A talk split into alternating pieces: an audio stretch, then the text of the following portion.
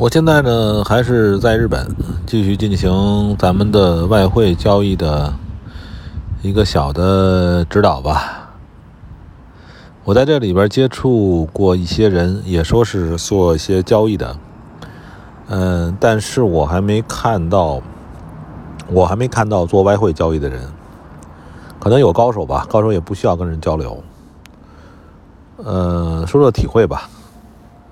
就是日，因为日本现在在日本这个国家待着呢，它的消费是比较低的，就是，嗯，所以呢，如果说你在通过投资能挣到一些钱，基本上呢，呃，养活自己还是没有问题的。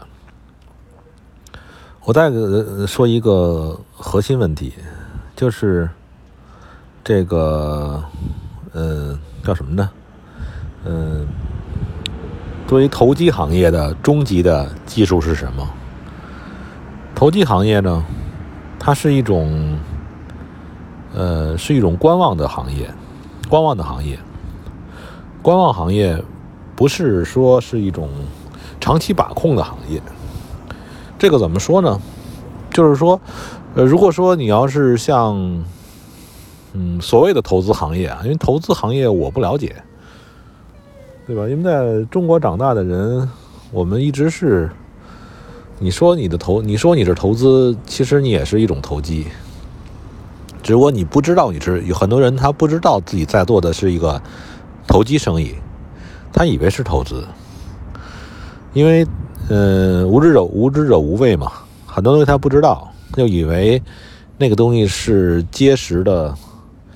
呃，一结结实实的依靠，或者说结结实实的依据，他就以那个东西作为判断下一个事情的原因依据。所以呢，呃，其实可能他做的也是一种投机，只是一些默认条件，他默认为那些东西是肯定的了。呃，我说一下，作为这个。小投机行业啊，我所谓的小投机行业，就是说能挣点小钱能挣点生活费，啊，把自己养活了。因为在现在的世界里头，呃，如果你的选择是你的每一点小选择是正确的，就单凭这点选择，也足够给你创造利润，对吧？就像比如说以前说的那个婚姻的选择是吧？还有什么各种的选择，每一次选择也会给你创造足够多的利润，至少能生活。要是说靠呃靠这个东西富裕起来，那是呃另外一回事儿，那个需要更高的资本，对吧？因为呃如果你以所谓的以小博大，你面临的风险也是要大得多。不如是说，呃，呃，你用用大博小是吧？以大博小，这样的话，你的时间域、时间区域和价格区域都会，呃，都会大得多。嗯，再说刚才回到刚才课题啊，投机行业就是说是一种观察的、等待的行业。嗯，你长期、长期的。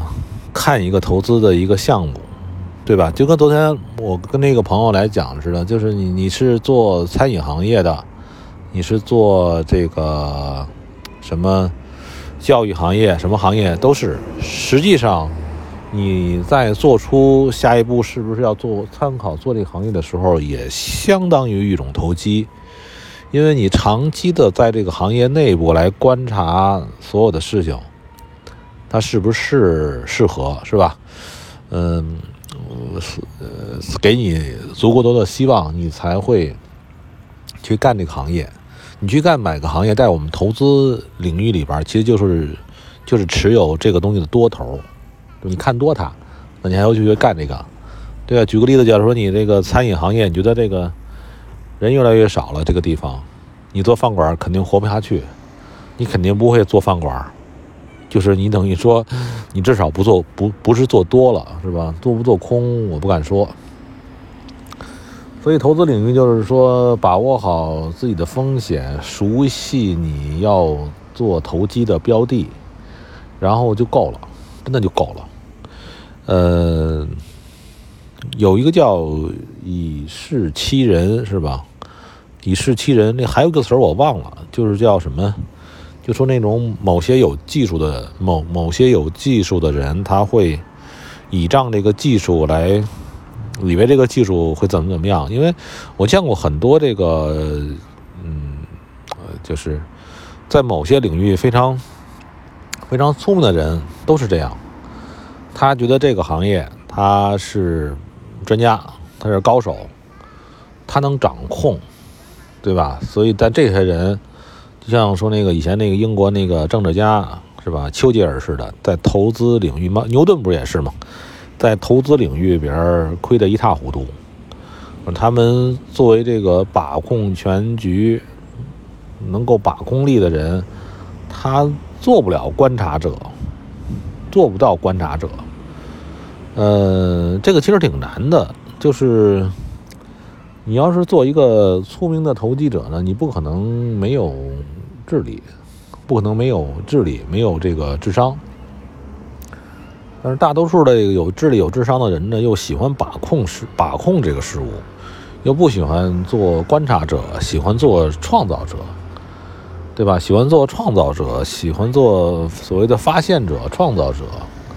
和这个左右就是控制者，这个是最大最大的机会，最大的机会。